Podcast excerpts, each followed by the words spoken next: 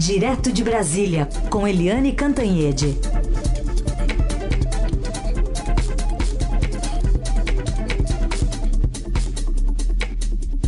Oi, Eliane, bom dia. Bom dia, Raíssen, Carolina, ouvintes. Bom dia, Eliane. Queria saber de você dessa reunião marcada entre líderes partidários da Câmara do Senado, uma reunião que vai ter também o ministro da Justiça, Sérgio Moro, para debater essa votação de uma proposta que permita a prisão após condenação em segunda instância. Um encontro que vai ser ali na casa do, do presidente do Senado, Davi Alcolumbre. E ontem a gente já ouviu um, um direcionamento do que pode azedar essa conversa em relação às, às propostas das duas casas, vindas, vinda do presidente da Câmara, Rodrigo Maia. Vamos ouvir. A Câmara já tomou sua decisão, já estamos instalando a PEC da segunda instância que foi aprovada na CCJ. Não tem como ser conjunto, pode ter um acordo, que, que essa é a PEC que vai caminhar na Câmara e depois no Senado. Esse acordo pode fazer. Davi está organizando, mas a posição da Câmara está tomada já. É, pode ter acordo desde que a opção seja a da Câmara, né, Eliane? Pois é, é, é aquela história, sabe, Carolina? Todo mundo é a favor, né? A gente viu aí na, no levantamento feito pelo Estado no fim de semana, pelo nosso Estadão, e a maioria dos parlamentares, Câmara, Senado, todo mundo a favor da prisão em segunda instância. Ótimo. Só que né, o diabo mora nos detalhes. E um detalhe nesse caso que não é tão detalhe assim, porque a proposta que passou pela CCJ da Câmara, com expressiva maioria, mexendo nos artigos 102 e 105 da Constituição, ela uh, estabelece uh, cumprimento das decisões judiciais a partir da segunda instância, a partir de um colegiado, ou seja, de um tribunal. Mas isso vale não apenas para as questões penais, mas também para as questões cíveis. Significa o seguinte: além da prisão em segunda instância, você vai ter também, por exemplo, o pagamento de precatórios de estados, municípios e União também a partir da decisão da segunda instância, quando estiver chegando no STJ, no Superior Tribunal de Justiça. Ou seja, antecipa a determinação judicial para pagamento de precatórios, que são aquelas dívidas né, que os entes públicos têm com é, empresas, com cidadãos, com famílias, etc. O, pelo cálculo do Estadão, neste momento, a dívida total de imprecatório já chega a 141 bilhões de reais os estados quebrados, né? A gente tem Minas quebrado, Rio de Janeiro quebrado, Rio Grande do Norte quebrado, Rio Grande do Sul quebrado. Você já imaginou se eles tiverem que desembolsar 141 bilhões para pagar suas dívidas? Então, esse é o chamado bode na sala. Todo mundo é a favor da prisão em segunda instância, desde que valha para todo mundo. Isso pode inviabilizar a volta da prisão em segunda instância. De qualquer jeito, o ministro da Justiça, Sérgio Moro, se reúne com os parlamentares na casa do presidente do Senado, Davi Alcolumbre, tentando uma solução técnica para esse impasse, né? Porque o juiz Sérgio Moro defende o tempo inteiro é que é preciso ter a segunda a prisão em segunda instância para avançar o combate à, à, à corrupção. Ele defende que a questão não é a cláusula pétrea da Constituição, mexer no artigo é, 5 por exemplo, não é cláusula pétrea. Enfim, eles vão ter que quebrar a cabeça para arranjar uma solução. Os que são contra a prisão em segunda instância deram cheque mate com essa história do precatórios. Agora vamos ver como é que fica esse novo round da guerra entre pró e contra segunda instância. Acompanharemos então. Eliane, outro assunto do dia, o presidente Bolsonaro quer autorização do Congresso, enviando um projeto de lei para lá, para usar forças federais na desocupação de imóveis rurais, áreas invadidas no campo. Usar o, a GLO, por exemplo, que a gente já viu ser usada no Rio de Janeiro, em várias ocasiões, até nos Jogos Olímpicos. E aí, quais são as chances de, de avançar uma proposta dessa, considerando que tem uma bancada forte ali, ruralista, né? É, vai ser um embate muito forte no Congresso, porque você tem a bancada da bala, a bancada ruralista, é, esse pessoal que gosta de bala, né, de tiro, né? E a bancada ruralista, que evidentemente é muito radicalmente contra o MST. E, mas você tem do outro lado também muita gente preocupada, porque Heisen, Carolina e ouvintes, que, que é a GLO? Garantia da Lei e da Ordem, prevista pela Constituição é o uso em casos de emergência, em casos de exceção das Forças Armadas é, como polícia. Então, por exemplo, você tem uma crise no Rio de Janeiro, um tiroteio no Rio de Janeiro, a polícia do Rio não tem capacidade para reagir àquela situação de emergência, então o governador pede e o governo autoriza, o governo federal autoriza o uso da GLO, o uso das Forças Armadas naquela emergência, num caso específico com duração pré-determinada.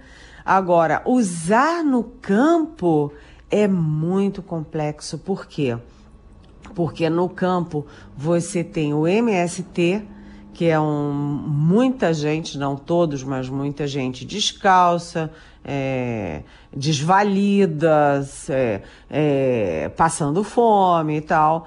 E eles foram é, sendo agregados pelo MST e uh, invadiram propriedades e eles têm lá facões, pedras, é, paus para brigar. E aí entram soldados armados, é, oficiais armados e, e, e vai ter tiroteio em acampamento que tem homens, mulheres e crianças, famílias inteiras, é muito complicado isso. E o próprio Exército, além de Marinha e Aeronáutica, as três forças, na verdade, sempre viram com muita resistência a ideia da GLO. Tem que ser usada com muita parcimônia. Será que eles vão achar é, que é bom pegar os seus homens e jogar em acampamentos que tem mulher e criança? Será que o, as Forças Armadas vão ver isso com bons olhos? E depois os parlamentares que vão ter que julgar isso também vão ver com bons olhos? E no meio disso, quer dizer, já é uma discussão muito polêmica, muito é, acalorada você tem do outro lado a presidente a reeleita do PT, a Gleice Hoffmann, aí toda hora ela, o Lula, falando que essas, esses conflitos de rua, onde estão morrendo gente abessa, né? Em Colômbia, Equador, Bolívia, Chile, que eles vão acabar chegando aqui. Então a gente tem a sensação de que é, a esquerda, o Lula, a Gleice estão se preparando para esses conflitos e que o governo também está se preparando para botar o exército e, enfim, as Forças Armadas nesse conflito. Não é o ambiente que nós brasileiros pacíficos, né, que não temos é, guerras urbanas a não ser a, a de segurança pública que nós queremos para o nosso país. Então é muito complicado o presidente falar em GLO do campo, complicado inclusive dentro das Forças Armadas. E aliás, né, ficou é, esquisito, está sendo recebido com muita estranheza a manifestação do ministro Paulo Guedes em Washington dizendo que vai ter gente defendendo sim a volta do AI-5, como já fez o próprio filho do presidente, o quase embaixador em Washington, Washington Eduardo Bolsonaro. Ou seja, o ambiente brasileiro está ficando um ambiente de guerra. E isso, cá para nós, é uma novidade num país pacífico como o Brasil. Eliane, é, o MEC está dizendo aqui que vai lançar em breve programas e materiais sobre política nacional de alfabetização, enfim, já empenhou mais de 80% dos gastos discricionados do orçamento. Também teve, é verdade, ao longo do ano diversos contingenciamentos, mas isso ou só isso ajuda a contextualizar essa paralisia?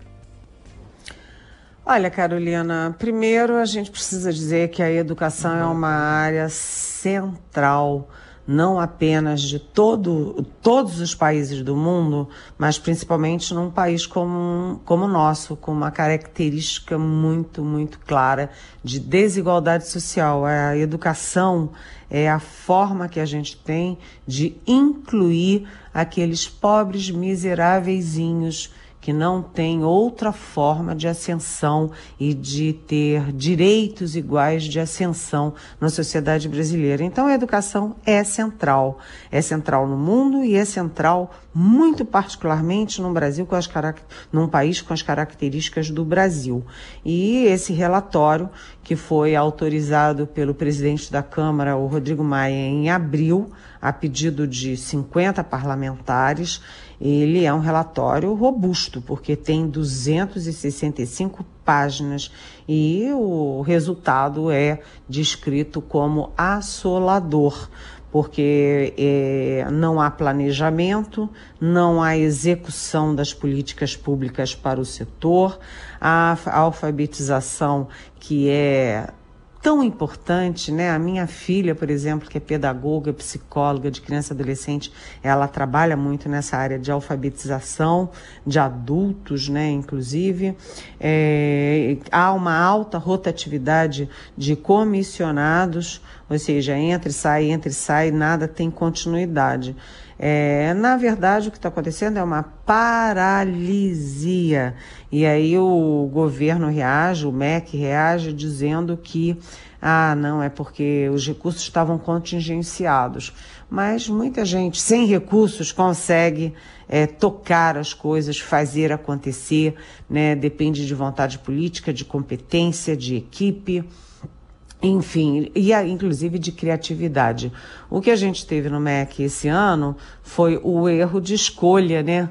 Porque você teve uma parte do ano, no início do governo, o ministro Vélez Rodrigues, que foi um fiasco estrondoso é, dentro e fora do MEC. Dentro do MEC, ele foi considerado completamente inadequado ao cargo, dentro de todo o setor fora do MEC também, e a sociedade também. O, o presidente demorou mas acabou tendo que demitir o Vélez Rodrigues.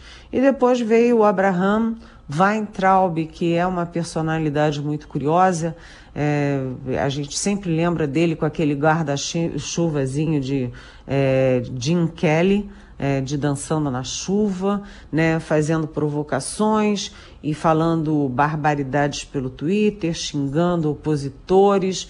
Ele faz uma mise-en-scène muito maior do que ele age como ministro da Educação.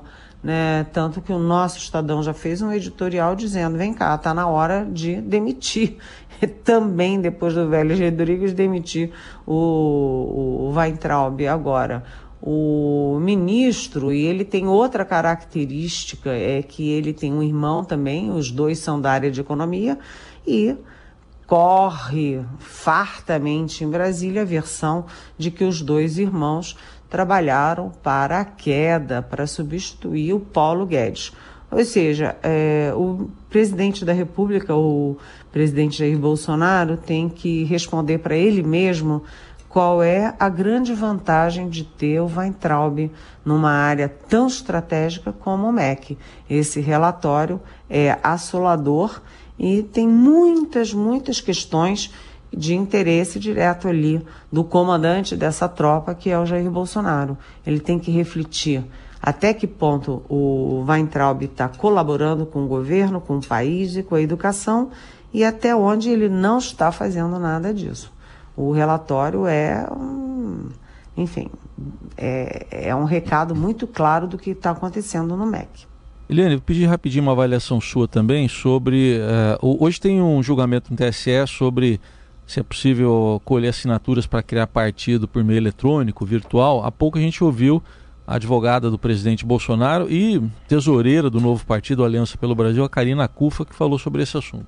A consulta que vai ser julgada hoje, ela não é assim, o nosso foco, porque a consulta ela vai tratar a pergunta que foi elaborada é se poderia ser, é ser feito via assinatura é, por certificadora digital, né? Aquele uhum. famoso token, né?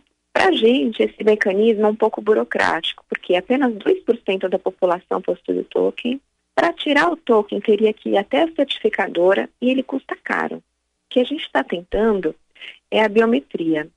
A biometria é o mesmo sistema é, utilizado para votação na urna eletrônica, né? Mesmo que a gente tenha que adotar um sistema manual por uma decisão né, da justiça, a gente vai fazer pelo site toda a orientação passo a passo para ter uma organização. Tá aí, a advogada Karina Cufa, e ela acredita que o partido conseguindo essa autorização aí, colhe logo as assinaturas para poder mesmas disputar a eleição. Mesmas físicas em um mês. Mesmas físicas em um mês. E aí, esse partido é. aí da, da família Bolsonaro? É, a gente já falou aqui sobre o partido, né?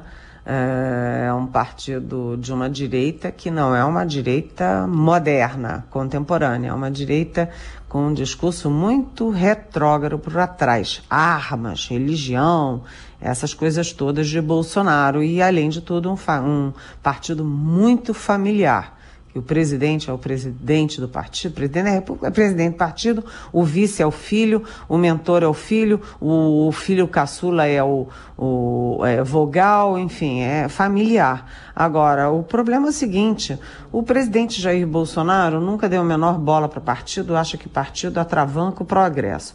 Tanto que ele já teve nove, tem maior desprezo por isso. E agora tem essa pressa toda para criar o dele próprio. Ou seja, o partido dos outros é ruim, mas o meu é bacana, tem que ser rápido. A segunda coisa é que o presidente Bolsonaro, ele sempre desacreditou em urna eletrônica, esse negócio de urna eletrônica, ele sempre põe um monte de é, senões, sempre acha que tem roubalheira, etc. Mas ele foi eleito pela urna eletrônica e agora ele quer que é, o, o sistema eletrônico favoreça ele. Ele precisa se decidir se ele é a favor do sistema eletrônico ou é a favor da cédula impressa, inclusive para a formação de partido, né? Muito bem. Essa é Eliane Cantanhede. Amanhã a gente volta a, a, tratar especialmente dessa questão envolvendo o TSE, né? Deve ter essa decisão e um, um, um parecer importante para o partido que está se formando aí, o Aliança pelo Brasil. E a gente volta a falar é, também sobre esses assuntos amanhã, Eliane. Obrigada, boa terça-feira. Boa terça-feira. Beijão.